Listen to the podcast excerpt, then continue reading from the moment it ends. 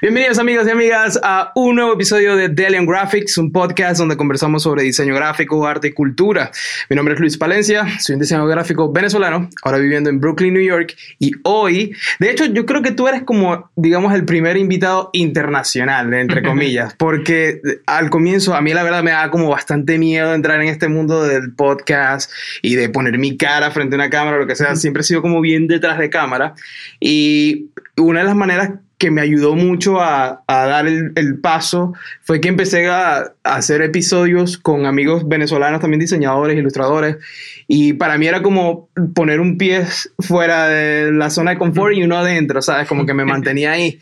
Y siempre lo he visto como que, bueno, he tenido muchos eh, compañeros y colegas venezolanos, pero tú eres el primero de, de México. Eh, tú eres el, así que básicamente el primer internacional del podcast. Alan Rodríguez, a.k.a. Redo. Redo, ¿verdad? Sí, ajá, sí, sí Redo. Redo. No sé, porque siempre sale como que no, bueno, es Redo. ¿A, a ti, a, ¿Aquí te, te, ha pasado eso? Que te sí, como... aquí no, digamos, no entienden el, porque la pronunciación básicamente sí, no me han dicho Art Radio. Entonces sí, no, no, no hace sentido realmente. A, Pero si te dicen Al, Alan sin ningún sí, problema. Sí, Alan, sí. A mí es Luis, Luis, Lois, eh, cualquier cantidad de nombres y lo escriben L-O-U-I-S, es súper raro. Lewis. Eh, súper raro, pero bien, ben, gracias por tomarte el tiempo de estar aquí, te lo agradezco mucho, sé que bueno, debes estar súper ocupado y haciendo mil cosas, pero bueno, me gustaría hablar contigo eh, empezando para las personas que, digamos, están escuchando, están viendo esto, que van conociendo sobre ti, que van conociendo tu trabajo, cuéntame una pequeña biografía de quién es Alan Rodríguez. Mm, pues, eh, pues, soy básicamente un diseñador, ilustrador. Uh -huh. eh, soy eh, originario de, eh, bueno, nací en Veracruz, en el, como en la costa del de, de Golfo, pero bueno, realmente me crié en el estado de Hidalgo, que es en el centro igual de la República Mexicana. Entonces, este, de ahí pues estudié diseño gráfico siempre tuve como esta inquietud, ya sabes, de como que todos, muchos diseñadores empezamos así, ¿no? De, uh -huh. de que dibujaba siempre mis Gokus, mis Dragon Ball, todo. Entonces, este, pues ya mis papás, bueno, yo vengo de una familia de puros médicos, mi mamá okay. es enfermera, mis hermanos médicos, mi papá, entonces siempre me decían, no, pues, ¿por qué no estudias algo relacionado a, sí, a, sí, sí. a, a medicina o algo así? Okay. ¿no? No, pues no, yo ahora sí que fui la oveja negra. Claro, de, de una carrera de bien. Sí. Ok, claro. Pero pues afortunadamente mis papás son muy, este, muy, me apoyan mucho en todo uh -huh. sentido, entonces siempre no hubo ninguna duda, como que me veían la aptitud de, de que era lo, realmente lo que quería. Era notable. Sí, uh -huh. se notaba, entonces yo dije, este, pues sí, voy a seguir por ese camino. Como que no estaba muy seguro entre estudiar artes visuales o, uh -huh. art, o diseño gráfico.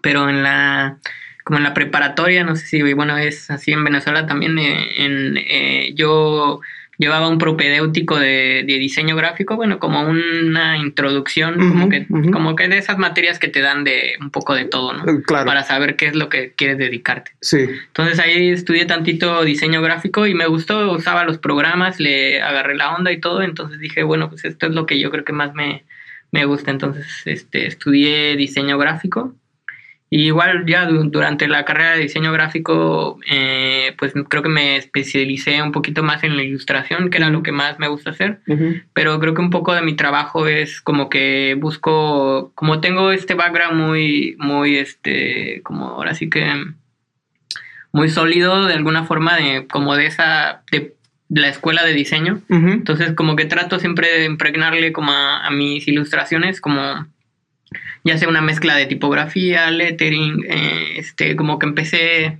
ahí mezclándole con todo, pero creo que siempre tiene como una base más de diseño, como busco como simplificar las cosas, claro, claro. como que tengan una paleta de color delimitada, entonces como que siempre soy ilustrador, pero yo siempre pienso que pienso como, como diseñador. Como antes diseñador que, antes, que, que ilustrador. Uh -huh. Entonces, claro. Sí. Ahora, eh, para, no sé, para las personas que puedan estar escuchando esto, pero creo que en general en, en, el, en el, macro pop hay una, eh, la, la, referencia obviamente de México es la Ciudad de México, que antes se llamaba DF, ¿cierto? Sí, es el DF, el Distrito Federal, y ahora ya es la CDMX. CDMX. CDMX. CDMX. eh, creo que esa es como, digamos, la, culturalmente lo pop es, bueno, Ciudad de México, ¿no? Ahora, ¿qué, cuando tú eras eh, mucho más joven, cuando eras un adolescente, que, me interesa saber qué, qué te ¿Qué te influenció de Hidalgo? ¿Qué había alrededor de ti? ¿Qué era lo que te influenciaba en ese momento que, que también agarrabas de ahí? Porque en tu estilo veo algo como una búsqueda bien acentuada del folclore y de, me imagino mucho de la cultura visual que te, que te rodeaba. Cuéntame un poco de echando hacia atrás, ¿qué, ¿qué, es lo que había ahí? Pues creo que, o sea, si yo fragmentara así como mis influencias o lo que eh, realmente me inspiró en, en, desde pequeño, creo que un poco de lo que, pues, en, de donde soy en Hidalgo no hay mucho que hacer realmente. Entonces, eh, pues en la secundaria me la pasaba patinando con mis amigos. Igual creo que el skate, como en cuanto a, digamos, de cultura gráfica, siento que marcó un poquito en mí porque siempre coleccionaba, pegaba los logos de las patinetas, de los tenis, por todos lados. Entonces creo que eso yo diría que es una parte. Otra parte también es este el pues como las caricaturas, el, el anime, el, como, como toda esa cultura japonesa. Y después creo que como que eso fue un poquito más en la universidad, como que empecé a buscar un poquito más, eh, pues retomar más el, las cosas, como el folclore mexicano. Igual pues me gustan mucho las máscaras, me gusta mucho el, como los disfraces este, de, de ciertas regiones de México, inclusive no como que busco no limitarlo o hacerlo como la una como copia literal de los de los disfraces o de las máscaras, sino como reinterpretarlo, como que busco como como darle ese giro. Y creo que últimamente parte de lo que estoy buscando hacer es como mezclas, como como ahora hago como un poquito más de como que busco mezclarlo más como con cultura pop, por ejemplo, ahora pues no sé, he hecho como algunas piezas recientes donde incorporo ya como cosas como de sneakers o de, como de, marcas o de, de, streetwear o cosas así. Entonces creo que estoy como, como evolucionando un poquito en ese, en ese aspecto. Y pues creo que eso es como más que nada como que lo que yo diría que son mis influencias como a nivel como gráfico. Y ahora, y con todo esto, porque siempre lo, lo, veo muy marcado en tu trabajo, las calaveras, de pájaros de distintos tipos, creo que está toda esa cultura. ¿Qué, ¿Qué, tan marcado eso en México? Yo nunca he tenido la oportunidad de ir a México, pero no sé qué tan marcado es en el, en, digamos, en la cultura visual, en el día a día del, del, mexicano. Bueno, me, me, estuviste comentando que, eh, de, digamos, creo que varía dependiendo de las regiones. eh, lo que tú, la parte que tú trabajas es más inclinado a la, a la ciudad donde, donde creciste o...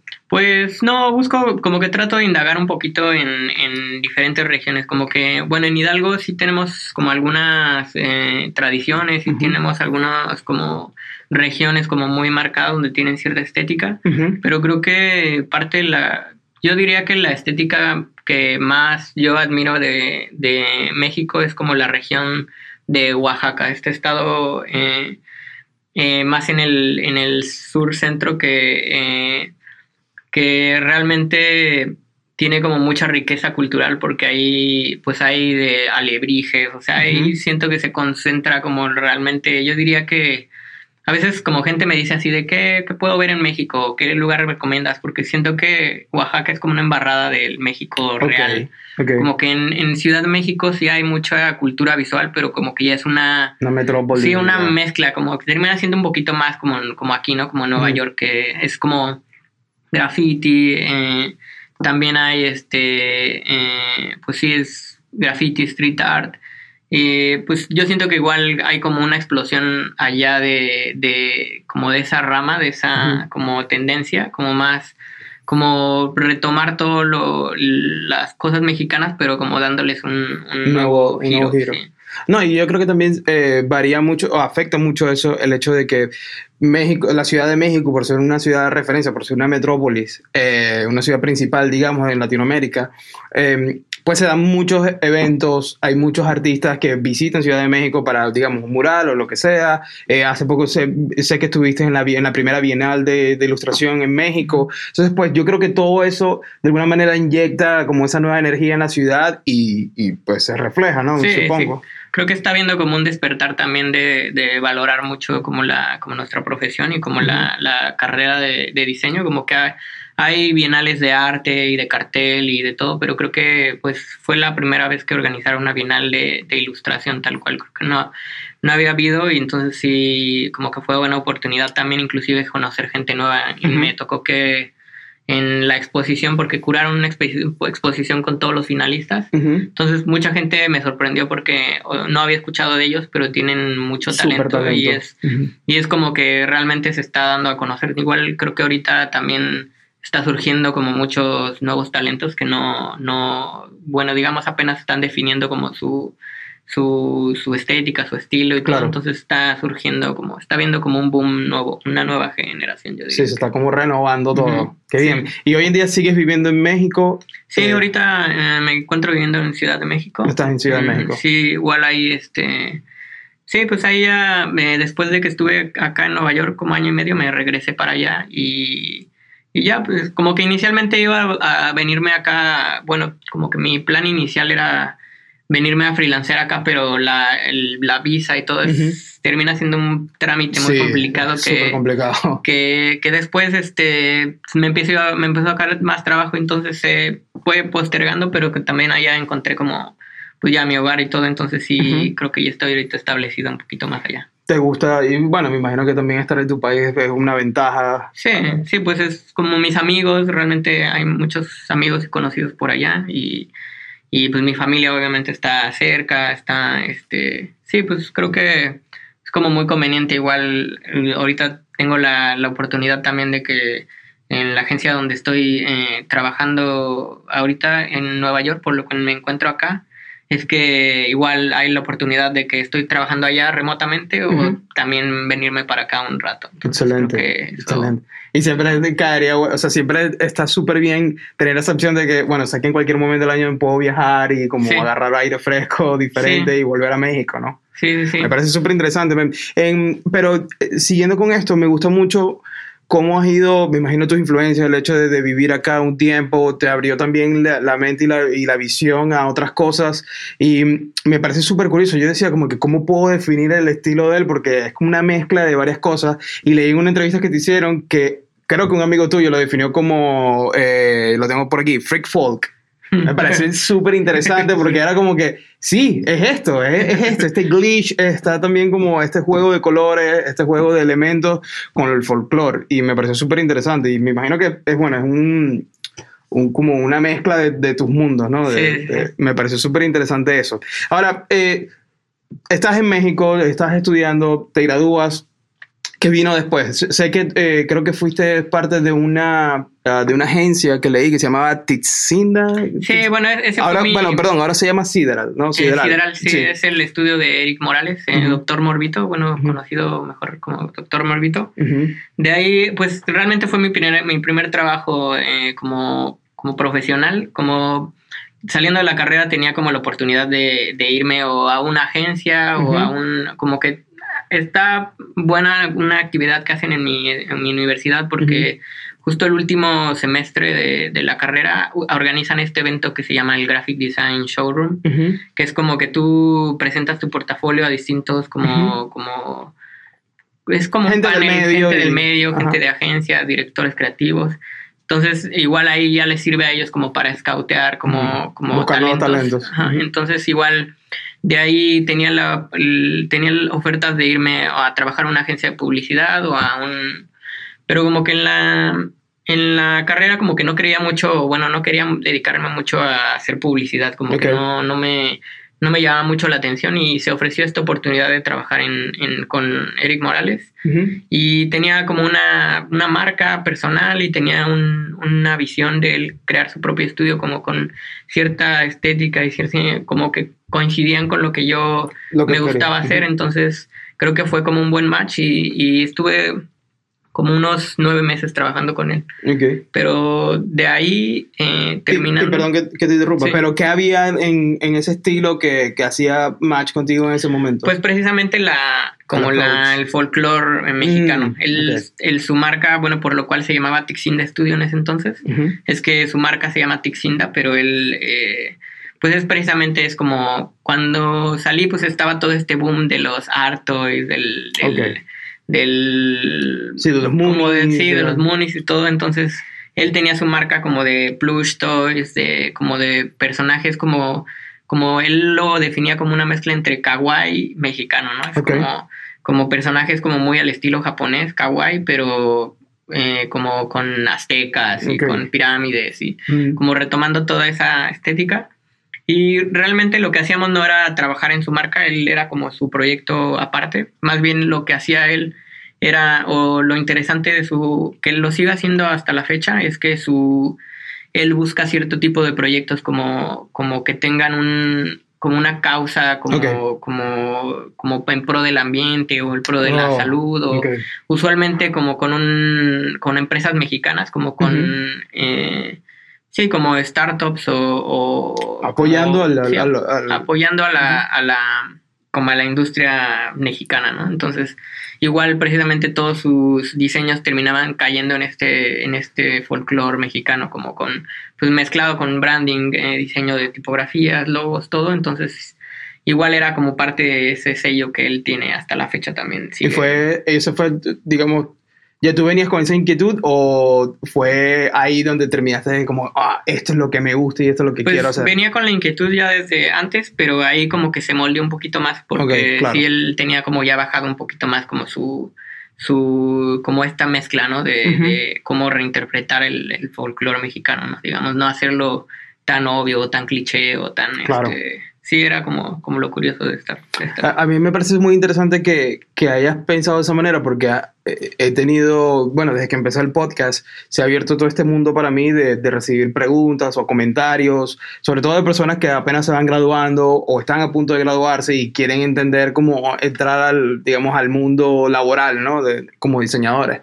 Y algo que, que me parece curioso es que o empiezan allá a trabajar y se dan cuenta que, digamos, que quizás no es el, el match perfecto para ellos, eh, así vayas a ser un intern o es tu primer trabajo. Y, yo les, siempre les comento lo, importante que es empezar o, siempre tener presente que hagas, que hagas match, porque... Eh, sí me he visto con casos de personas, y esto hasta yo también lo, lo, llegué a cometer este error de simplemente necesito un trabajo, no me importa nada, quiero trabajar y ya. Y cuando te vas, te ves dentro de este mundo que no hace match contigo y que no, no entiendes muy bien cómo fue que llegaste ahí o forzaste ideas para poder llegar.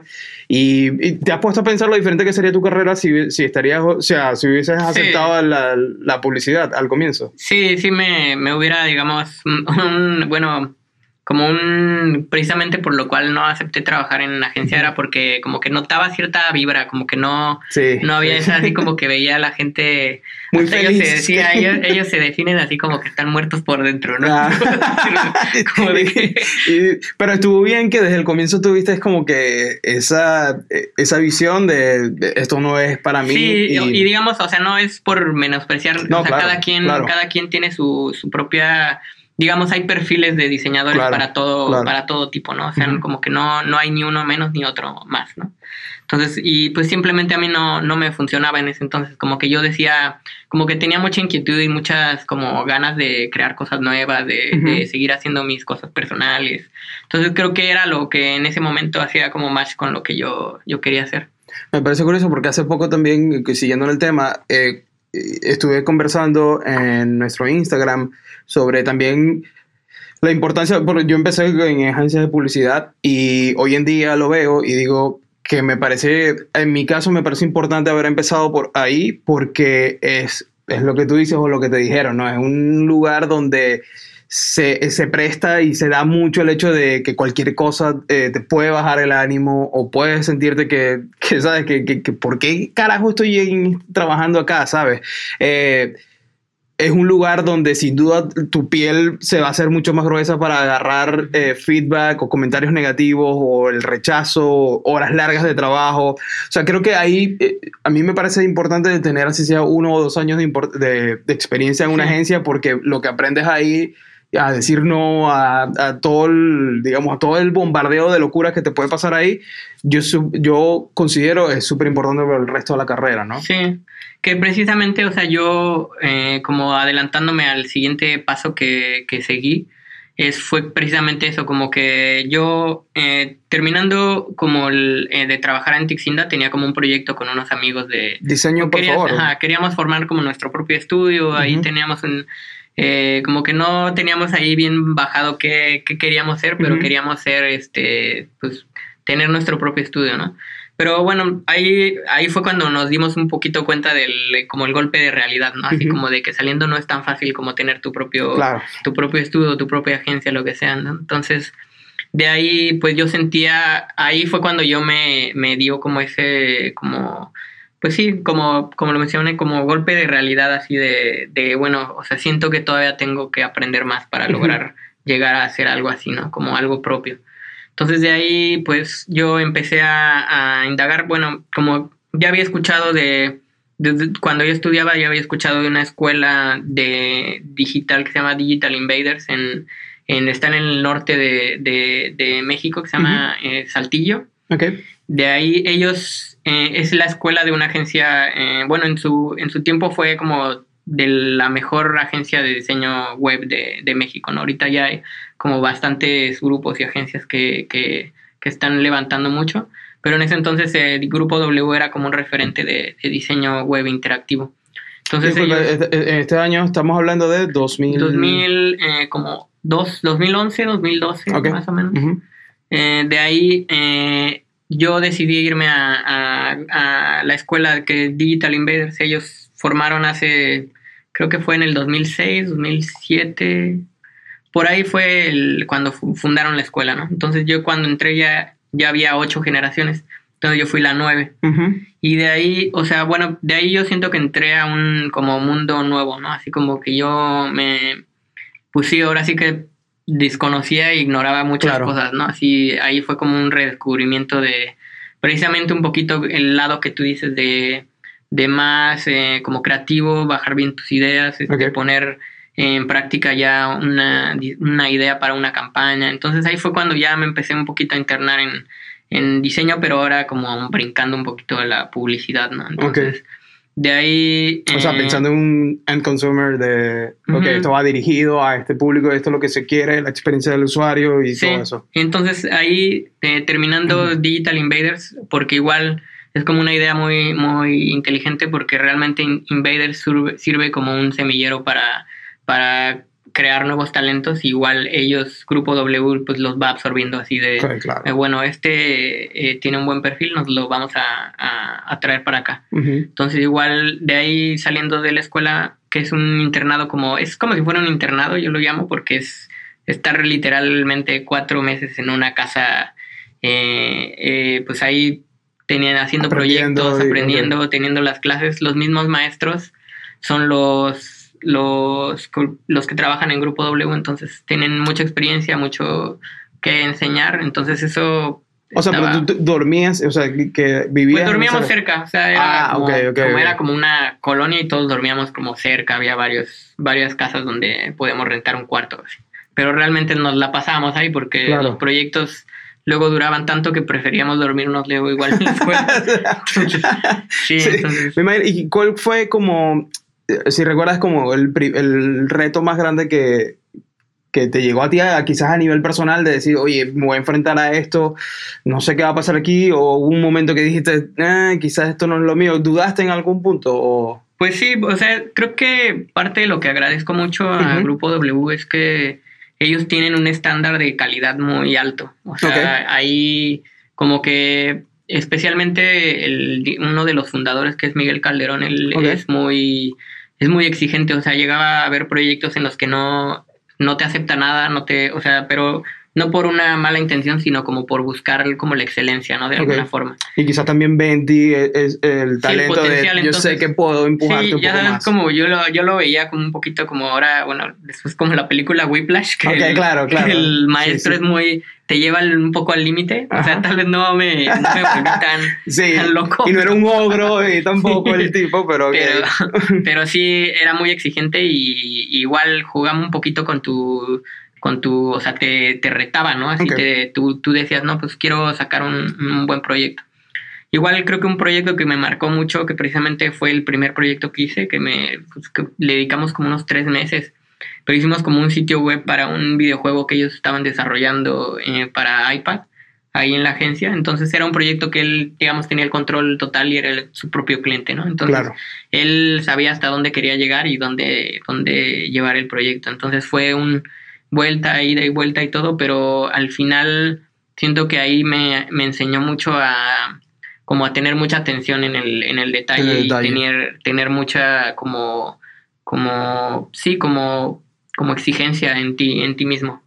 Igual ahí pues terminamos haciendo un sitio y pues sí, o sea, al final yo comparo como los primeros sketches que, que empezaba haciendo como con ese proyecto, que es eh, este es un sitio de, bueno, el juego se llama Metal Junk y pues básicamente era como una idea de una crear una fábrica de donde construían el robot.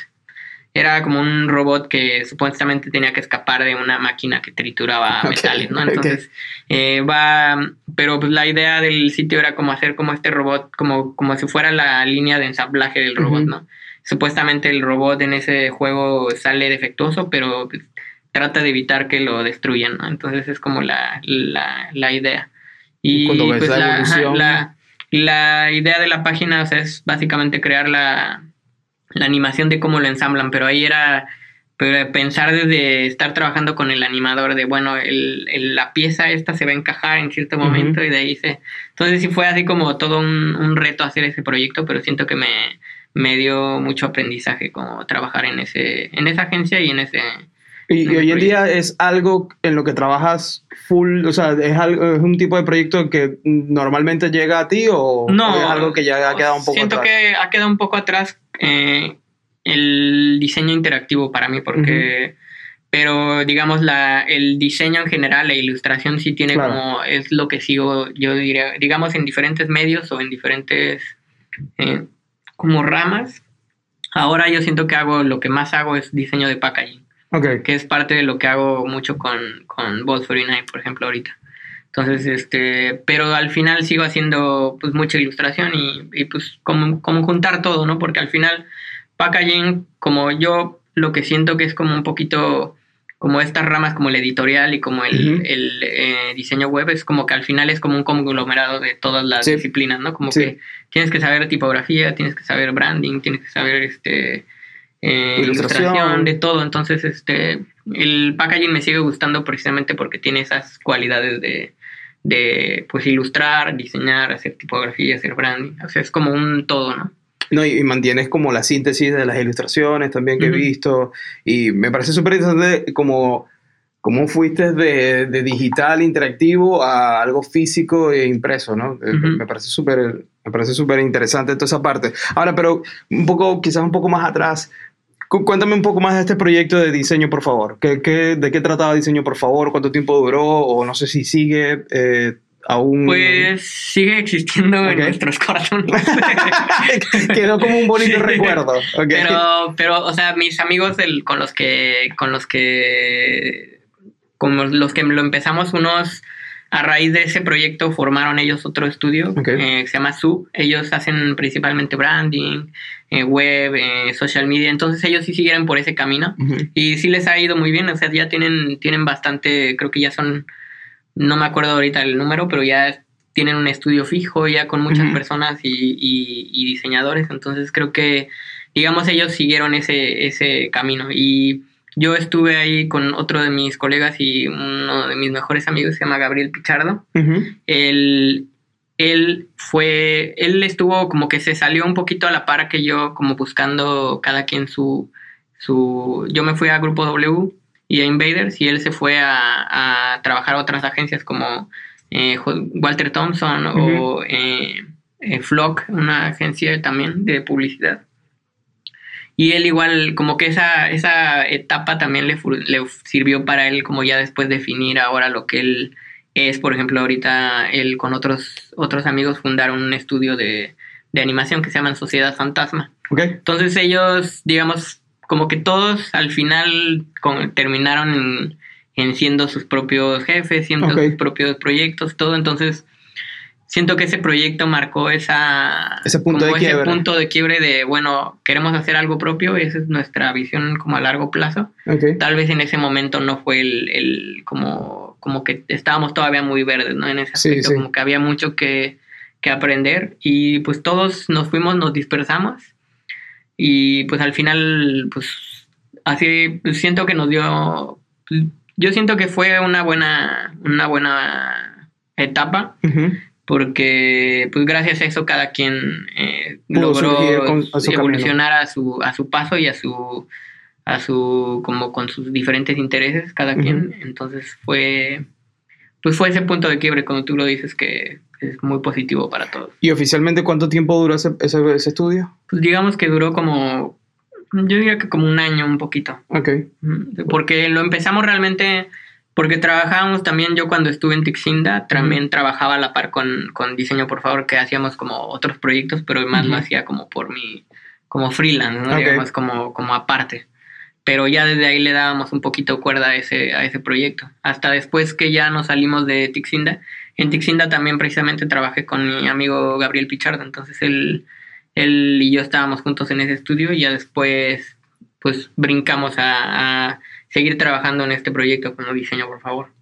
Súper interesante. ¿Tú crees que el hecho de, de, ser, de haber creado este proyecto con amigos eh, cercanos o gente con, cercana a ti, y, o sea, influyó? ¿Tú crees que eso hubiese nacido con gente totalmente random que a lo mejor te hubiesen invitado a, mira, te queremos como socio acá? O sea, ¿sientes que la amistad fue algo que... Sí, importante? Yo, diría que, yo diría que sí fue muy importante porque realmente yo considero que en la escuela tuve muy buenos maestros, pero siento la verdad que yo aprendía mucho más de mis propios compañeros, como que teníamos eh, como mucha pasión por lo que hacíamos, entonces ellos, digamos, te inspiraban, ¿no? Como que mm. teníamos esta dinámica muy de estarnos picando el orgullo, ¿no? Así como de, de así de, no, yo voy a hacer este proyecto súper chido, ¿no? O, sea, como que cada quien se empujaba. Sí, cada quien, entonces eso, eso hacía como que fuera como ese, como ese motor que nos, como, como que nos Claro, se, se, alimentaban unos con otros. Y eso te iba a preguntar, como que cada uno tenía como estilos o visiones opuestas o muy bien diferentes de las cuales de hecho se podrían nutrir o, o más o menos iban por el mismo camino. Pues eh, Pitch, él, aparte de ilustrar, tenía más esta como, como inquietud por hacer animación. Por ejemplo, eh, Andrés Ochoa, que es el, el, que está ahorita en Sub, él tenía más la inquietud de hacer tipografía y hacer este, lettering. Eh, Oscar, otro amigo, era más de, de branding y diseño editorial. O como que cada quien tenía sus intereses. Yo más precisamente como más diseño e ilustración como, como meramente. O sea que aunque, aunque hacía ilustración, pues me gustaba aprender de todos ellos. Como de un poquito de todo. Al final yo siento que era como un comodín, como que me gustaba eh, aprenderles a todos. Como que claro, que, siento que a mí en parte yo como que agradezco mucho a ellos como por eso, porque porque me, me, como que me daban mucho de, como, sí, como que aprendía mucho con ellos, como de, de todas las ramas. Claro, y sabes que eh, tocaste dos puntos importantes que siempre los insisto en diferentes episodios que hemos tenido en el podcast, y es la importancia de la persona con la que te rodeas.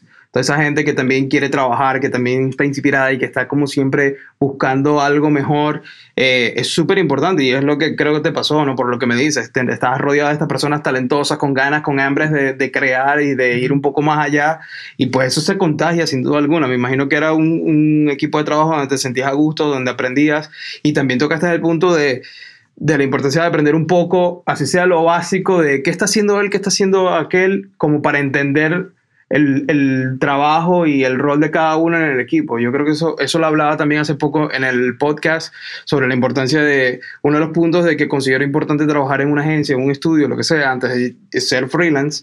Es eso, empiezas a entender, así sea, tienes una noción básica de qué hace la, la, persona de cuentas, qué hace esta persona, qué hace el de animación. Yo no sé de animación, pero qué hace este de animación, cómo preparar los archivos para animación. O sea, creo que me imagino que tuviste como una visión general de, de, todo un poco, ¿no? Quizás cosas que a lo mejor no utilizas, pero entiendes la idea general sí, de... y creo que yo, eh, eso punto que tocas se me hace interesante porque creo que es parte de lo que hace como al final un director de arte, ¿no? Por ejemplo, mm. debes de estar como bien, como empapado de todas las, un poco de todo para saber cómo, cómo atacar los proyectos, cómo, porque al final yo considero que pues, o sea, no, o sea, por más que seas todólogo, pues no vas a poder hacer tú solito una tipografía, ¿no? Que de lectura, por ejemplo. Sí, sí. O sea, entonces, por más que tú quieras hacerlo, pues siempre va a haber alguien mejor que tú. Entonces, es mejor agarrar y colaborar con ese alguien mejor que tú, porque al final, pues, o sea, ese, esa persona te puede nutrir a ti y tú a ella. Entonces, es como que como que siento que es como una bola de, de como que ambos se tienen que estar como, sí, exacto, y quizás, eh, y, quizás eh, puede ser alguien que sea mejor que tú o es alguien que complementa al proyecto. A lo mejor tú dices, mira, yo soy bueno creando la tipografía, pero ya al momento de generarla como un font que la gente pueda descargar, esa parte no la sé, entonces te unes con este tipo de personas que saben más de kerning, de, de todos esos detalles y pues complementan, ¿no? Y yo creo que eso es súper importante. Y el hecho de al menos tener una noción básica de lo que está haciendo la otra persona, me parece súper como crucial porque eh, primero desarrollas como algún tipo de empatía de, por lo que está haciendo en el proyecto. Y segundo pues tienes una noción básica de al menos básica de, de qué es lo que está pasando en el, en el proyecto no entonces luego ok termina el diseño por favor empiezas sigues trabajando en México. ¿cuál fue el momento entonces que el punto digamos volviendo a la, a la, a la idea del punto de quiebre que empiezas ya a ok, a proyectarte un poco más internacional, a empezar a tomar proyectos con marcas grandes? ¿Cuál, cuál fue ese momento que para ti? Pues el, el momento, como, bueno, como, lo que platiqué hace un rato, fue ese, creo que como el darme cuenta de que, bueno, me hace falta más por aprender qué es lo que puedo como seguir estudiando o aprendiendo. Entonces, ahí es cuando ya después, ya lo, como ya lo, lo comenté, fue más bien brincar a, esta escuela, Digital Invader. Y de ahí eh, trabajar en Grupo W también me, como que me abrió esa inquietud de, bueno, varios de mis compañeros y colegas que trabajaban ahí en, grupo, pues también ya estaban, trabajaron un rato ahí y otros ya tenían como, como cierto nivel y dijeron así de, bueno, este, voy a aplicar para irme a otro país. Entonces de ahí hubo como una corriente de que varios de, mi, de mis colegas se estaban yendo a otros países, unos se iban a a Dubái, otros se vinieron acá a Nueva York, otros se vio, fueron a, a este, Alemania, entonces hay como muchos invaders y muchos eh, Ws que ya ahorita están regados por todo el mundo, entonces eso como que a mí me como que me como que me la curiosidad. la curiosidad y dije, bueno, yo también quiero lograr como como irme a trabajar a, otro país y estar como en, pues sí, conocer otras partes también. Entonces de ahí igual fue cuando ya empezamos a, bueno, yo en la, en la, en Grupo W yo eh, estuve con, bueno,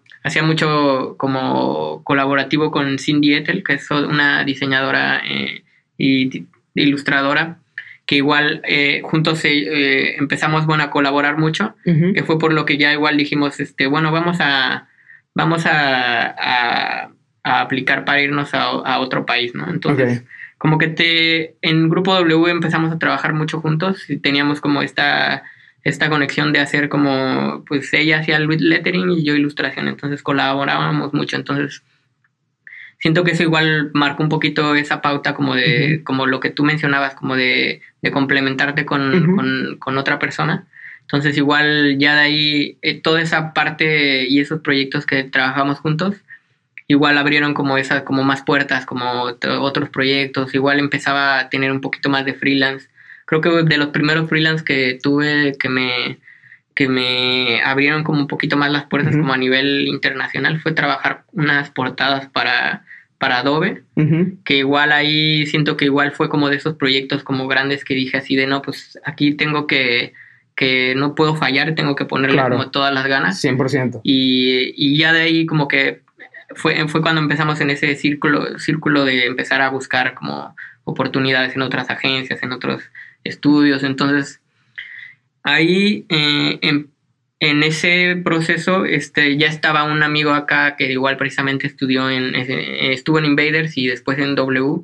Eh, un diseñador ilustrador muy bueno que se llama Abraham García. Oh, claro, él, también estuvo, él estuvo trabajando, trabajando en Ball 49. Él, él, empezó ahí y de ahí nos dijo así de no, pues eh, ahorita están buscando gente, este, yo les puedo recomendar y pues vénganse, ¿no? Estaría, estaría bueno ya teníamos en puerta como otras, eh, Cindy tenía algunas entrevistas, de todo.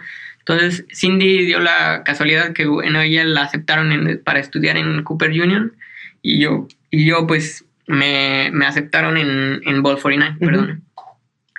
Y pues ya, digamos, bueno, fue la, oportunidad de, para ambos, ¿no? Que, se, que, que coincidió de que a estar los dos por acá, ¿no? Claro. Entonces, igual de ahí ya empezamos a, Ah, sí, eh, hicimos la entrevista, nos vinimos para acá y fue cuando ya pues ahí de nuevo, digamos, brinqué a, estar de nuevo en agencia, ¿no? Que, que ahorita como que antes de que empezamos el podcast te mencionaba un poco de, de, que, bueno, no me considero como una persona que no, no me gusta en lo personal estar como en una oficina mucho tiempo. Siento que me harto un poco, como que me quiero estar así, por ejemplo, tener el rato libre para salir a tomar un café y, despejarme y volver como con la mente fresca a seguir trabajando, ¿no? sí, te entiendo totalmente porque me pasa lo mismo. sí, entonces de ahí eh, estuve un año y medio trabajando en Ball 49 y de ahí pues ya eh, eh, renuncié, pero pues dio la suerte de que pues seguía trabajando algunos proyectos con ellos porque bueno ya conocía la marca pero trabajamos mucho para para Baileys que es o Diageo también. Entonces este ya había hecho algunos proyectos con ellos, entonces fue como muy natural que cuando me salí, pues me dije, me siguieron diciendo, bueno, pues eh, tenemos este otro proyecto, igual queremos que nos ayudes, ¿no? Entonces seguí trabajando, o bueno, sigo trabajando a la par de, de hacer otros proyectos, sigo trabajando con Ball 49 en, en, igual depende de si me, si me agendan por trabajar por proyecto, para trabajar por cierto tiempo, entonces ahí ha sido como la, como la ventaja también de haberme venido para acá como Claro, quedó ya ese networking. Sí, quedó ese, ese networking y, poder... Eh, que igual, por ejemplo, eso me pasó también estando acá, que tenía una amiga que trabajaba en una agencia de publicidad igual digital que se llama Firstborn. Eh, eh, ella trabajaba como programadora, pero igual un día fui a, fuimos a, a una, como, bueno, nos invitó ahí a su trabajo y estaba uno de los que son los lead designers y el, el director de diseño que se llama Jun, Jun Jong eh, él, nos, digamos, estuvo padre conocerlo porque ya de ahí, como que, no sé por qué, como que nos seguimos mutuamente en Instagram y también ahí fue como, también se hizo como una conexión. Claro. Que también después seguí colaborando, bueno, me escribió para colaborar con Firstborn en, como en dos proyectos. Uno fue que estuvo muy padre, que fue para el, eh, como en épocas navideñas, hicimos, hicimos como una como ilustraciones para el, World Trade Center. estuvo, estuvo bastante padre ese proyecto. Y pues sí, fue parte de lo venirme para acá, como que abrirme un poquito más las puertas a, conocer gente de acá, a colaborar en otros proyectos. Igual, eh, bueno, no sé si eh, que, porque igual, bueno, de ahí iba a agregar un poquito que eh, de ahí lo que pasó es que, por ejemplo, como que Actualmente lo que me pasa es más bien que, estoy como, como ya un poquito eh, acostumbrado más bien a trabajar como proyectos como más comerciales, ¿no? Que igual siento que ahorita, aparte de lo que, por lo cual me gusta más ser freelance, como tener un poquito más de tiempo libre para, para poder hacer más cosas personales, que a veces es como un círculo vicioso, ¿no? Que, que aceptas mucho trabajo, pero al final no tienes tiempo para, para ti. Para, lo mismo. Entonces igual es, es ahorita como la cuestión en la que estoy, como, como tengo proyectos freelance que pues, a la vez no me dejan luego eh, tiempo para hacer proyectos personales y eso se vuelve una bola de nieve. Claro, claro. Pues al final, o sea, siempre tengo y siempre he tenido la inquietud de seguir haciendo mis, mis cosas propias.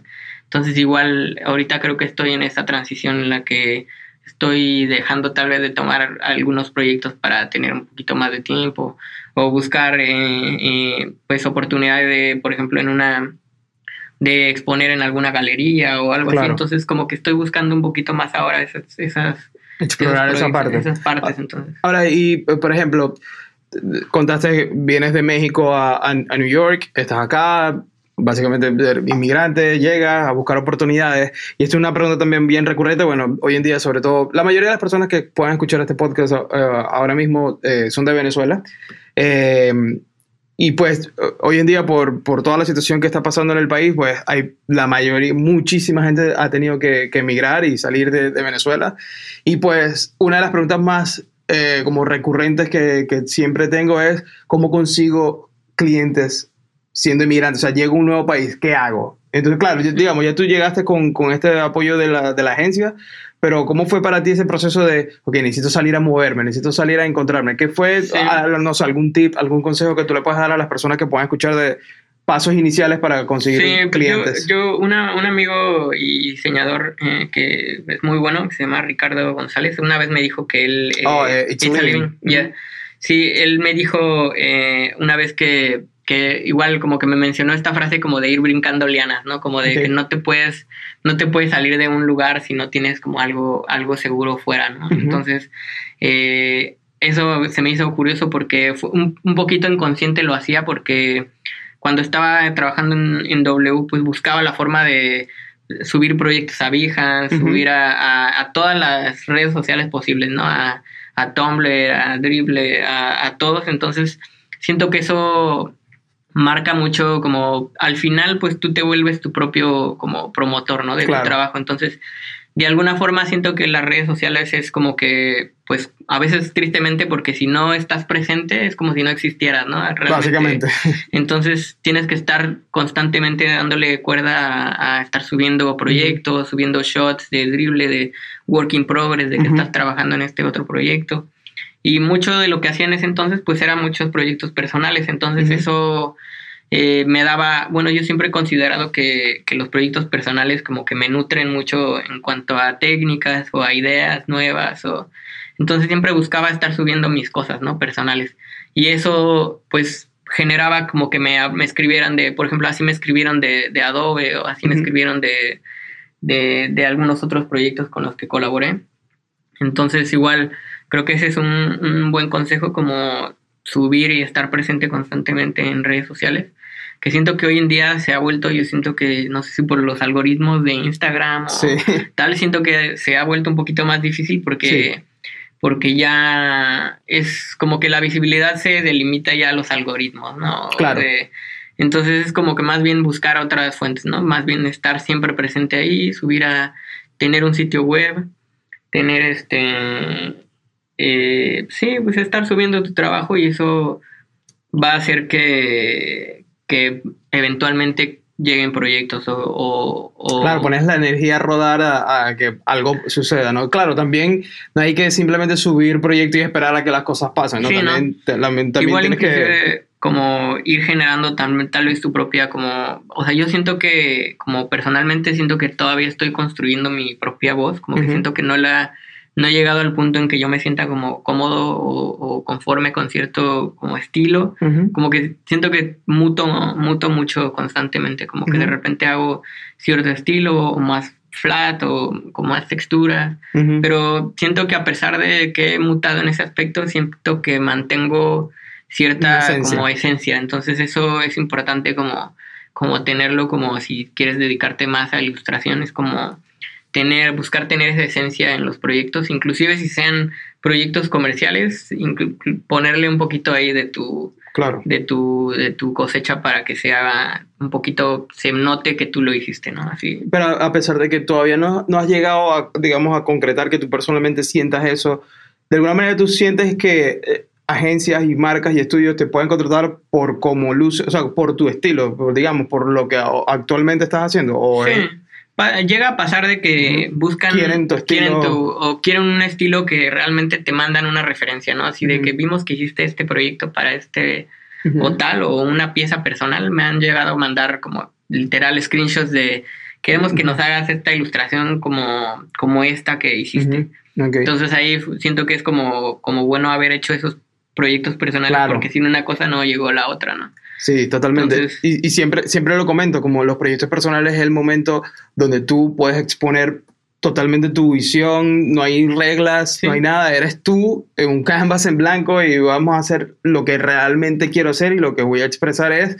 realmente mi visión. Entonces creo que empezar un proyecto personal y ahora que, por ejemplo, lo que estabas comentando de las redes sociales, eh, siempre las personas cuando me preguntan, les digo, haz un proyecto personal en las redes sociales, que siempre estés constantemente mostrando tu trabajo, tienen que dejar la pena, tienen que empezar a subir. Hay mucha gente que tiene inseguridad, no tienes la idea de la cantidad de personas que me dicen, no subo porque no estoy, no estoy seguro, creo que voy a recibir comentarios negativos, no, eh, no, tengo un estilo definido y es como tú tienes dos años trabajando, hay gente que tiene años, muchos más años y todavía no siente que tiene un estilo definido, es simplemente seguir explorando y, subiendo y, y, mostrando tu trabajo y tienes que también perder el miedo, voy a empezar a subir y hacerlo por ti, como que lo estoy haciendo por mí, este es mi estilo.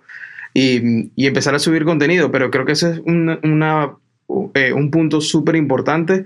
Eh, creo que mucha gente se, retrae eso por alguna razón, pero fíjate, eh, dio resultado para ti. Para mí, yo, de hecho, yo llegué a esta, a esta agencia donde estoy trabajando hoy en día y lo que más les gustó a ellos de mi portafolio es unos proyectos personales que yo tenía en mi Instagram. Entonces, como hay una gran ventaja ahí que, que, que, se está perdiendo cuando no muestran ese trabajo eh, y pues funcionó para ti, funcionó para mí, hay algo en eso, ¿no? O sea, creo que es súper importante. Yo también considero que también hay públicos para todo, ¿no? O sea, no, no, o sea, no, obviamente no, lo que hagas no le va a gustar a todos, ¿no? Entonces, eh, pues debes de ser consciente de eso y, pero como tú dices, perderle miedo porque al final va a haber alguien que le guste lo todos que Todos tenemos una audiencia hoy en día. Sí. Y simplemente hay que pues, salir a buscar, ¿no? Sí.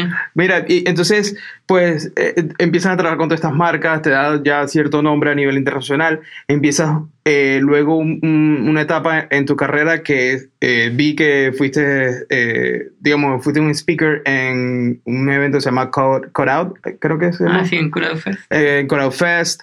ahora estás dando clases, tienes un curso online en doméstica. Cuéntame cómo empieza ese proceso de, de, bueno, ahora yo, yo tengo algo que aportar y decir, ¿cómo fue que te diste cuenta de, de esto? ¿Cómo lo afrontaste? ¿Cómo llegaste ahí?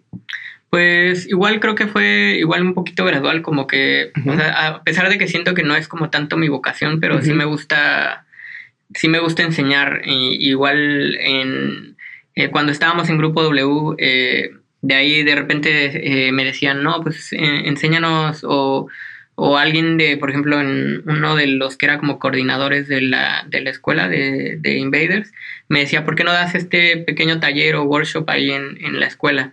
y pues ya dábamos un, un, taller ahí de ilustración o de... Entonces creo que igual de ahí un poquito se fue como concretando un poquito más en cómo, cómo yo trabajo, cómo, cómo lo, lo, lo, bajé en un, en un proceso y creo que es parte de lo que, de lo que igual enseño en el, en el, en el curso de doméstica, que, que siento que fue como un poquito dándose poco a poco, como que siento que no he explorado mucho esa parte como de la enseñanza, pero igual siento que eso ha sido como un, como un pequeño parteaguas en tal vez cosas que pueda empezar a hacer en un futuro, como dar tal vez más talleres o, dar formalmente alguna clase. Claro. Creo que eso, eso me gustaría. ¿Ha cambiado tu perspectiva como diseñador ahora que enseñas? O sea, la manera como a lo mejor tu proceso o tu visión del diseño, no sé si ha cambiado en algo. Bueno, creo que no, no has tenido tanta experiencia todavía, pero... Sí, no, o sea, siento que, o sea, creo que lo que me ha eh, dado como, bueno, ha sido gratificante ver cómo la gente responde y cómo, cómo realmente, porque yo a veces siempre te pasa ese, ya sabes, como el síndrome del, impostor, ¿no? Sí, de, sí, sí. De que es que siento que no soy lo suficientemente bueno. Eso es lo que te iba a preguntar, como que, ah, porque a mí me encantaría eh, dar una charla, a mí me encantaría estar en un, un evento como y, y, todo eso, pero a veces también llego a ese punto de, ah, pero realmente yo soy bueno, alguien me va a querer escuchar, o yo realmente tengo algo que decir. Pero, ¿sabes algo que me, que me, que me llama mucho la atención, por ejemplo, de doméstica? Es que al final un, amigo me dijo que igual tiene bastantes cursos en doméstica, se llama Aaron Martínez. Él eh, me dijo cuando iba a dar el, taller de, doméstica, me dijo así de, sabes, es que no es tanto como, como enseñar y que seas experto en algo, es más bien la gente quiere aprender de cómo haces las cosas, o sea, como tu. Como, sí, tu proceso, o sea, quiere saber cómo llegas a eso, porque al final puede haber mil y un formas de, de hacer las cosas, ¿no? Que cada quien puede creer o puede creer que es, se puede hacer más fácil de esta forma o mejor. Hasta inclusive la gente valora cuando, cuando eh, dando el curso ahí en el screencast, eh, de repente te equivocas y, la riegas y tienes que volverlo a hacer. Eh, Entonces la gente creo que aprecia mucho ver como, como, como como que sabe que eres una persona como humana, ¿no? claro, que también la, también cometes errores y que también no eres perfecto y no haces las cosas. Creo que lo peor que, que pueden ver en, lo, en ese tipo de cursos es como ver al, al, profesor que todo lo hace a la primera, ¿no? O sea, como que se vuelve algo como inalcanzable, como que, o, o me pasaba mucho que yo veía a los a diseñadores eh, muy, muy, famosos como Alex Trochut o o así decían, es que, ¿cómo, cómo Claro, porque tú ves el resultado final. Sí, ves el resultado final y dices, no, es que, ¿cómo, ¿cómo llegan a hacer eso, no? Pero ya que conoces un poquito más de cómo lo hacen, cómo, cómo llegan, cómo llevan todo su proceso y que también entender que, que las ideas, o sea, no nacen de la nada, o sea, también se van construyendo poco a poco y llevan tiempo para hacerse, o sea, creo que la gente luego también es muy floja en cierto aspecto que quieren ya el resultado sí, No quieren, ¿no? quieren el proceso de, hacerlo. Entonces creo que eso, ese aprendizaje también me ha dado como doméstica, como perderle un poquito el miedo a, bueno, o sea, pues no soy un catedrático eh, eh, como oficial, o sea, pero tengo mi proceso y mi forma de hacer las cosas que siento que le puede servir de mucha ayuda a alguien más. Y es tan simple como tú puedes enseñar siempre, siempre y cuando haya alguien que no sepa lo que tú sabes y quiera aprender. ¿Me explico? Es tan sencillo como no, no, hace falta tener un super título o algo. Si yo sé hacer algo y esta persona no lo sabe hacer, yo le puedo enseñar. Y ya, y eso se aplica a cualquier cosa en la vida. Pero me parece súper interesante. Y hay algo en el, en el, digamos, en este proceso de que estuviste haciendo el, curso de doméstica o esta charla en Core Out, descubriste cosas de ti que, que, no sabías, como técnica, forma de hacer, que de pronto dijiste, oye, yo no sabía que era así detallado, o ahora que lo veo desde afuera y busco sintetizar para enseñarlo. Me explico, no sé si hay algo que descubriste de ti o simplemente fuiste muy natural y... Pues por ejemplo ese proyecto de Cutout, o sea, bueno, porque el, el, el, evento estuvo, estuvo padre porque nos, nos encargaron la, la imagen de, de crear el, el branding, toda la imagen de, esa, de esa edición. Entonces, pues ahí lo que, lo que me ayudó mucho fue como, como a, bueno, tengo esta idea como, o cómo bajarlo y entonces creo que ahí me ayudaron mucho como unos ejercicios previos que había hecho como personales, como de explorando un poquito más esa estética como de glitches y todo. Entonces, siento que eso fue como un, como como que solito se dio así cuando, como la temática del evento era así como tecnología y como, como, como el humano interactúa con, con, con, ella. Entonces fue muy natural así de que, bueno, ya estaba explorando esta estética y estos glitches y esta, esta, esta forma de hacer las cosas. Entonces de ahí me gustó mucho que lo incorporé, o sea, como digamos, agarré lo que ya había hecho como, como la base y ya lo, lo, fui como, como puliendo, puliendo para, para, lograr hacer ese, como el póster. Y de ahí estuvo padre porque al final no había como, o sea, había como una persona o un grupo de los del cutout que al final lo aprobaban, pero no era como que ellos te decían qué hacer, ¿no? O sea, como un cliente normal, o sea, sí te daban mucha apertura de de bueno, o sea, confiamos en ti. Confiamos en ti y sabemos que lo vas a hacer bien, entonces, igual ahí fue también di una charla, estuvo, pues también estuvo padre como estar de ese lado de la, de la mesa, entonces, este, también, que fue, pues igual conocí ahí también bastante porque el, la gente que estuvo ahí, pues también había gente de todo el mundo, entonces estuvo, estuvo padre esa experiencia. Y me imagino fue un, un buen sitio para hacer networking y, todo eso. Ahora, empiezas a vivir acá en New York, trabajaste en Bolt 49, un estudio increíble. Eh, yo tuve la oportunidad de trabajar una semana ahí como freelancer eh, y estoy súper claro del mega talento que hay dentro de la, del estudio. Estuviste ahí, luego vuelves a México, llegas otra vez a México DF, perdón, a Ciudad de México, CDMX, eh, llegas a CDMX. ¿Cuáles son las ventajas para ti como freelancer de vivir en, México cuando, digamos, pudiste en teoría quedarte en New York o irte a Los Ángeles, a Chicago? ¿Cuáles son las ventajas y qué tan complicado es para ti desde México conseguir eh, clientes internacionales? Pues creo que, pues como todo, creo que fueron las conexiones. O sea, creo que allá en México, pues tengo la, la ventaja de que también allá mis amigos también son emprendedores y tienen sus estudios y todo, entonces creo que allá llegué. perdón, volvemos al punto, la, importancia de con quién te rodeas. sí, entonces allá eh, también acá un, un, muy buen amigo que también estuvo eh, vino primeramente, a él, bueno, es un ilustrador muy, muy famoso en México, se llama Raúl Urias. él, eh, él, por ejemplo, también es otro de mis, de mis amigos que tengo ahí, eh, como con los que me rodeo, que igual, por ejemplo, él estuvo curioso porque en México casi no lo, casi no lo hablaba o casi no nos hablábamos, nos habíamos visto alguna vez. Pero él dio la casualidad, cuando yo vivía acá, él vino de visita a Nueva York, entonces ese día pues le dio hospedaje, se quedó en, en mi casa y después en Ball 49 le hablaron para que, para que hablara, para que viniera una temporada. Entonces él estuve como, al final como tres meses por acá. Igual ahí pues ya nos hicimos muy buenos amigos.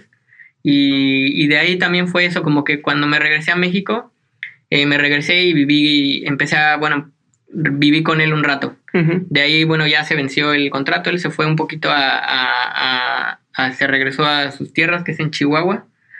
Y de ahí, pues yo me, yo me fui a vivir eh, solo y después de ahí, de ahí también eh, mis amigos de Sociedad Fantasma, ellos tienen como un coworking, bueno, como un espacio donde se juntan eh, a trabajar, como que es Sociedad Fantasma. Y otros amigos se llaman Typeware y otro amigo que se llama Kike Oyervides, que eh, son muy buenos diseñadores, entonces pues ahí se, es como un conglomerado ahí de gente muy talentosa, ¿no? Entonces igual está padre porque comparto oficina ya con ellos. y precisamente ahorita ya, bueno, yo estoy por acá, pero ellos ya se acaban de mudar a otra oficina, que bueno, va a ser mi oficina también. Pero igual está padre estar con ellos porque al final, luego estoy trabajando en Ball 49 en algunas partes, pero después tengo un proyecto que estoy colaborando con, con animación, con Sociedad Fantasma. O después también este Kiko Yervides, que es, eh, él se especializa más como en branding.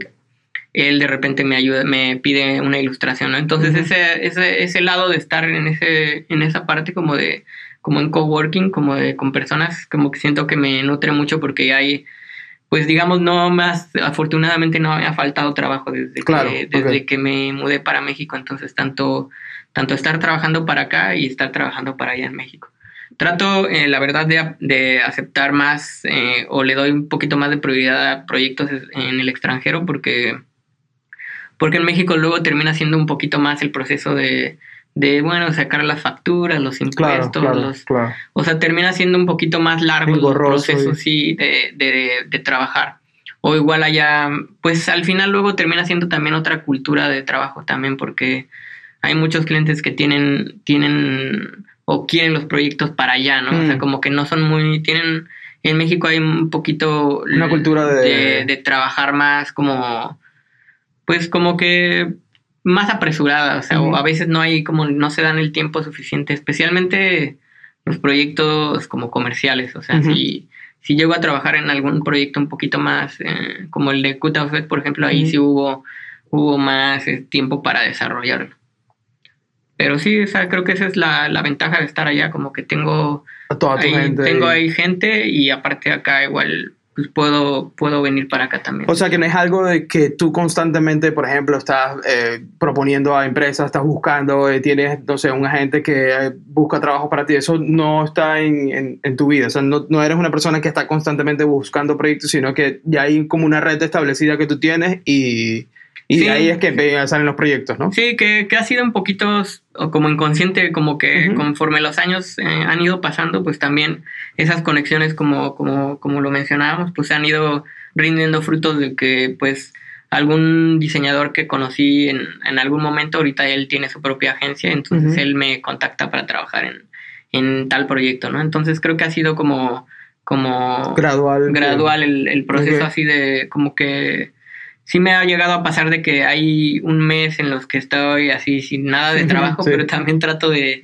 de, aprovecharlo tal vez para hacer otras cosas, pero, pero sí, de repente, bueno, pues ha, sido afortunado que sí, sí he estado ocupado bastante tiempo. Cool. Cuéntame un poco de, de, tu rutina, este, digamos, cómo distribuyes el tiempo, obviamente por lo que escucho, siempre estás en constante trabajo. Me gustaría, porque una de las cosas que también algo súper frecuente que, que leo es, no tengo tiempo para hacer mis proyectos, no tengo tiempo, no tengo tiempo, y siempre quedo como, ¿no tienes tiempo o hay una mala administración del tiempo? ¿no? Entonces, eh, me gustaría saber cómo manejas tú con tu vida personal, con el trabajo, cómo, cómo es tu rutina de, distribución del tiempo. Pues creo que antes, o sea, como años atrás, creo que me, como, como que era menos, como que era más activo, o sea, en cuanto a, estar constantemente trabajando, como que me desvelaba, hacía proyectos por fuera o freelance. Entonces, como que al final como que siento que era un poquito perjudicial porque me estaba estresado, estaba ocupado todo el tiempo y como que no me sentía que no tenía vida, ¿no? Entonces, como que creo que recientemente como que trató más de equilibrar un poquito el, el, el de repente pues me paro y pues tengo, si tengo proyectos con Ball, pues le dedico eh, las ocho horas eh, del día que tengo que trabajar con ellos.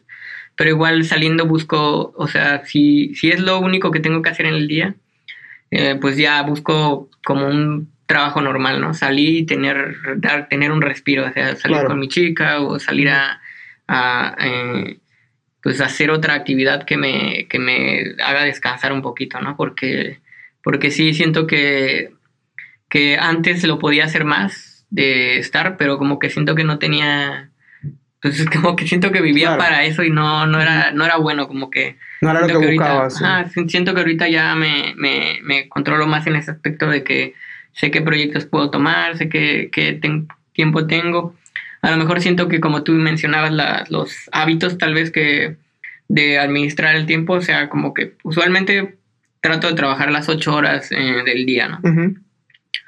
Pero, pero por ejemplo eso a veces no me da tiempo para, para hacer como otro proyecto personal, por ejemplo. Pero, pero por ejemplo, si llego a tener que una semana libre para, para que no tengo otro proyecto, pues ahí es cuando aprovecho para hacer como otras cosas, como claro. o buscar salir, buscar inspiración en otros lados. O, claro. Entonces creo que esa es la gran ventaja precisamente de ser freelance, como que pues hay altas y bajas, ¿no? Como que llega a haber mucho trabajo, pero también de repente no hay nada, ¿no? Pero pues, tampoco es malo, o sea, también es un, respiro para hacer otras cosas. ¿Y te ha pasado que en un punto de esos bajos te entra como una ansiedad o algo de, oye... Sí, creo, que, creo que eso es muy normal porque como que estoy muy acostumbrado a, trabajar, a estar siempre trabajando, entonces que al final luego te vuelves como medio robot, ¿no? Así de que ya estás trabajando y estás esperando que alguien te dé feedback o está esperando que algo que...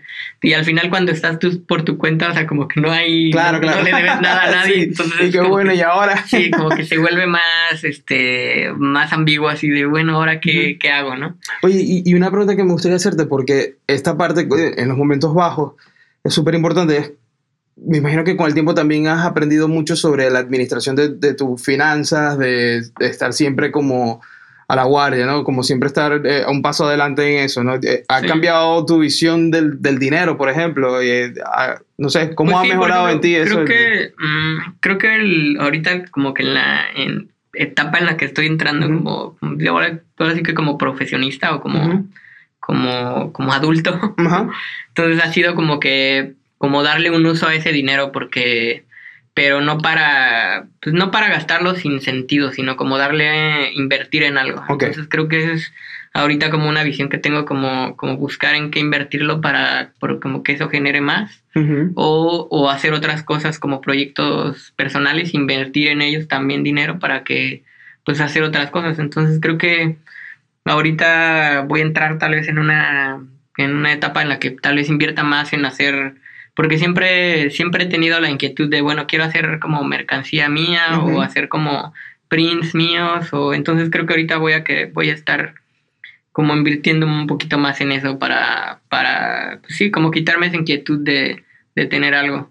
Igual, pues no sé, tal vez en, en, algún momento tal vez invertir en algo, no sé, en algún proyecto que me, que me, que me pueda surgir o Sí, no sé, como que más bien eso es lo que, lo que en cuanto a dinero, lo que me he aprendido, como darle un uso como positivo para Claro, claro, yo creo que empieza como estás en el día a día. Hay algo que a mí me ha funcionado mucho, es cada vez que quiero comprar algo digo, bueno, pero esto lo quiero o lo necesito. Sí. O cuando sabes que cada vez que voy a gastar algo de dinero digo, pero esto lo quiero o lo necesito. Eso me ha ayudado mucho a, a, a aprender a, ¿sabes? Como a dejar de comprar que hace muchos años, pues sí, era un desastre, era un desastre. Pero también, aparte de la agencia, también hago proyectos freelance. Yo todavía estoy en esa etapa de llegar a casa y seguir trabajando hasta las 2, 3 de la mañana, despertarme. todavía no he, terminado porque no, no me he sentido como agobiado. Todavía no he llegado al, al, momento de sentirme agobiado. Bueno, pero también es que estoy solo. Quizás, no sé, tú, vives en pareja, me dijiste. Eh, ¿tu, ¿tu, pareja es con quien también estás haciendo el curso de doméstica? no, no. no. No, ah, es otra. ah, ok, perfecto. Sí, porque también otra de mis dudas era si, eh, si eso era así, era cómo manejabas e, esa parte de, de vivir y, y, tener una relación con alguien que también se dedica a lo tuyo, ¿no? sí. eso no pasa en, en tu relación. Eh, no, actualmente, o sea, bueno, mi, chica también es diseñadora, pero también sí tenemos muy aparte como nuestra, ah, nuestras. Ella trabaja en, su, en un estudio de branding y pues yo hago mis, mis cosas, ¿no? Es igual, creo que sí estamos como como ahí separados, que, que igual, o sea, no está, no está mal porque mi relación eh, pasada también, eh, pues sí, precisamente fue eh, Cindy, que igual ella, pues sí colaboramos mucho juntos, entonces también era otra dinámica. Entonces, claro, claro. Pues ambas son, son diferentes y ambas pueden aportarte cosas padres. Cool, cool. Y fue, no sé si es algo muy personal, pero fue, fue difícil balancear, digamos, el trabajo en ese momento o ahora con, con, la vida personal, ah, ¿se te hace difícil o hoy en día es algo más que aprendiste? Pues creo que es, es ah, precisamente Perdón, lo digo, lo, digo porque las dos o sea, se, se, dedican a lo mismo. Esto es algo que llega a ser un problema. Eh, yo nunca he tenido la, la, experiencia, pero me gustaría saber. Pues. Sí, pues creo que ambas, ambas caras de la moneda son eh, como que tienen sus pros y sus contras, pero creo que precisamente ahorita la, la, la, la, etapa en la que estoy es como más bien como, como tratar de disfrutar un poquito más como mi tiempo mm, libre y tal vez disfrutarlo tal vez en pareja y sin estar pensando en, en, proyectos o sin estar pensando en... O temas de conversación relacionados a... O, o, tal vez sí, pero ya desconectados, ¿no? Como no estar constantemente...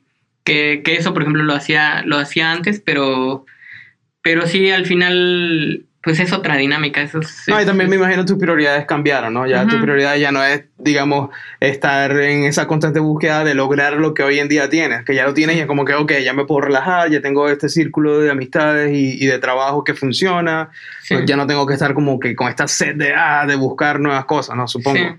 Sí, creo que eso, eso, eso, también influye. También un poco la, la, la pues creo que la edad como que también sí pasa, pero me, creo que ahorita estoy como en una medio crisis ahí de los 30 años, acabo de cumplir 30 años. Entonces igual como que ahorita me entró esa, esa cosquilla así de pues, como ya sabes, ¿no? Es como una transición en la que te, replanteas así qué estás haciendo, ¿no? Entonces creo que creo que ahorita estoy en esa, en esa etapa y pues sí, pues vamos a ver qué, qué resulta de, de sí, te entiendo porque yo, yo tengo 33 y cuando cumplí 30 fue exactamente lo mismo y coincidió con varios eventos en mi vida y fue un cambio total, fue una locura. Y hoy en día lo entiendo por qué pasaron todos esos cambios, eh, pero sí, entiendo que es un momento difícil. Mira, eh, para terminar, me gustaría saber cuáles son las herramientas que más estás utilizando ahorita para trabajar. Pues para trabajar, pues siempre he trabajado Photoshop eh, como, como mi herramienta primordial, pero pues también uso Illustrator.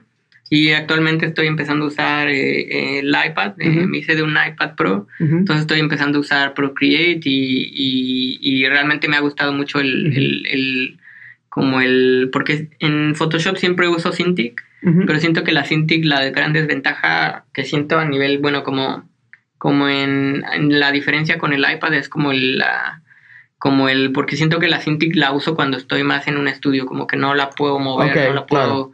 Entonces a veces eh, luego me traslado de la oficina a mi casa, pero ya pues me da flojera después estar mm, conectando todo mm. y todo. Entonces creo que el iPad me ha ayudado mucho a, agarrar el Procreate y simplemente ponerme a dibujar, ¿no? Como que ya despreocuparme de, de conectar todo, enchufar todo. Porque la verdad es que me estoy, pues estoy ya muy viciado en, en dibujar digital. Entonces creo que la Cintiq siempre ha sido como mi herramienta primordial pero, pero ahorita con el iPad lo estoy empezando a, usar más. Tengo muchos amigos y amigas, eh, eh, y amigas eh, ilustradores, ilustradoras que han decidido pasar al iPad y me dicen que es increíble, que es de lo mejor que le puedo pasar. y ahorita me, como que me da, bueno, me emociona así como el futuro de, de, de en ese aspecto, porque también está cambiando también un poquito la, como la forma en la que vamos a diseñar, tal vez inclusive, porque pues ya está, creo que este año van a liberar el Adobe Fresco, creo que le acaban de cambiar el nombre como la tipo Procreate, pero ya de Adobe, entonces creo que,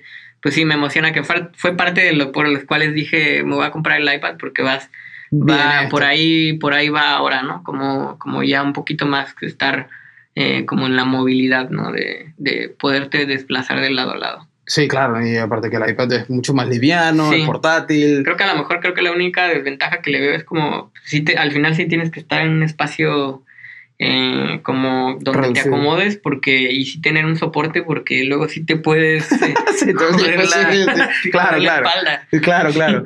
Y has encontrado algo que nuevas cosas que le puedes agregar a tu trabajo gracias a, a las herramientas del iPad o, o simplemente has trasladado todo eso al iPad por ahora y Sí, pues creo que creo que estoy más bien en una como que no he experimentado mucho, como que he estado más bien como un poco a la inversa, como como tratar de, bueno, lograr ver, lograr hacer lo que hago en Photoshop, tal vez lograr hacerlo en el iPad, como que ese es mi, mi objetivo. Y sí, sí, es, sí, sí, sí, lo he visto posible, pero hay algunas ilustraciones que ya se exceden el, el tamaño o la resolución que el iPad no, no lo permite, entonces creo que es la única desventaja que yo veo a nivel de, trabajo profesional, como que sí, si ya requiero una ilustración de cierto tamaño y con miles de capas, ahí sí ya voy a requerir usar mi, computadora, pero si es una ilustración sencilla o algo personal, pues sí lo, sí lo, lo puedo ejecutar en el, en el iPad. Pero creo que sí, sí, o sea, ojalá con estas nuevas aplicaciones de Adobe a lo mejor sí se logre como, como ese, ese, ese, de, de, poder eh, hacer un proyecto más grande en, en, solo en el iPad, ¿no? Ni no necesitar de la compu. Sería súper interesante porque significaría un paso totalmente Sí, o, largo, un paso largo a la, vectores, por ejemplo, con, con, o sea, un Illustrator también hacía hacerlo, trasladarlo al... sería, increíble, sería increíble tener un iPad donde tú puedas eh, utilizar Illustrator full como lo utilizas en la computadora, tenerlo en un iPad. Porque está el Affinity, que no lo he, no, no he tenido mucha chance de, de, de, probarlo, pero sí puedes vectorizar y todo ahí, pero sí al final te tienes que adaptar a la, a la interfaz del, del programa, entonces como que no se me hace muy... Bueno, ahorita tendría que dedicarle eh, más tiempo para esa curva de aprendizaje. Claro, Así de, claro. Entonces sí, pues no, no, luego no me da el tiempo, entonces sí prefiero pues usar Procreate, que ese sí se me ha hecho más intuitivo y pues sí, seguir con, con Photoshop y con la computadora. Excelente, hermano, excelente. Bueno, men, te agradezco muchísimo todo tu tiempo, toda la información que nos acabas de dar para el podcast. Sé que mucha gente que pueda estar escuchando esto, sabes, se sentir identificado, va a aprender algo hoy de toda tu experiencia, de todo tu talento. Y pues nada, te agradezco mucho. Eh, tú eres el primer entonces invitado internacional, ya quedas ah, como... Eh, eh, en, ese, en, ese, rango. Eh, te agradezco mucho tu tiempo y pues nada, estén pendientes de nuestras redes sociales, siempre vamos a estar colocando nuevas cosas, nuevos episodios vienen pronto y pues nada, comenten, suscríbanse, denle like, todo lo que ustedes saben que, que tienen que hacer en nuestras redes sociales, arroba Graphics, en YouTube, youtube.com slash Graphics, nuestro canal donde van a ver todos los episodios que tenemos hasta ahora, incluyendo este. Y pues nada, les agradezco mucho el apoyo y pues nada, cualquier pregunta, déjanos tus redes, cualquier cosa que la gente te quiera seguir, comentar. Sí, pues bueno, creo que lo que más uso es Instagram, que es, el más fácil, es eh, arroba R3DO. R3DO, eh, Redo. Y pues nada, síganlo, vean su trabajo, inspírense y moléstenlo, lleguenle con preguntas. Sí, claro. para que aprendan un poco más de, de, Alan y de toda su experiencia. Así que bueno, nada, nos vemos en un siguiente episodio. Gracias, Alan. Gracias, gracias por invitarme.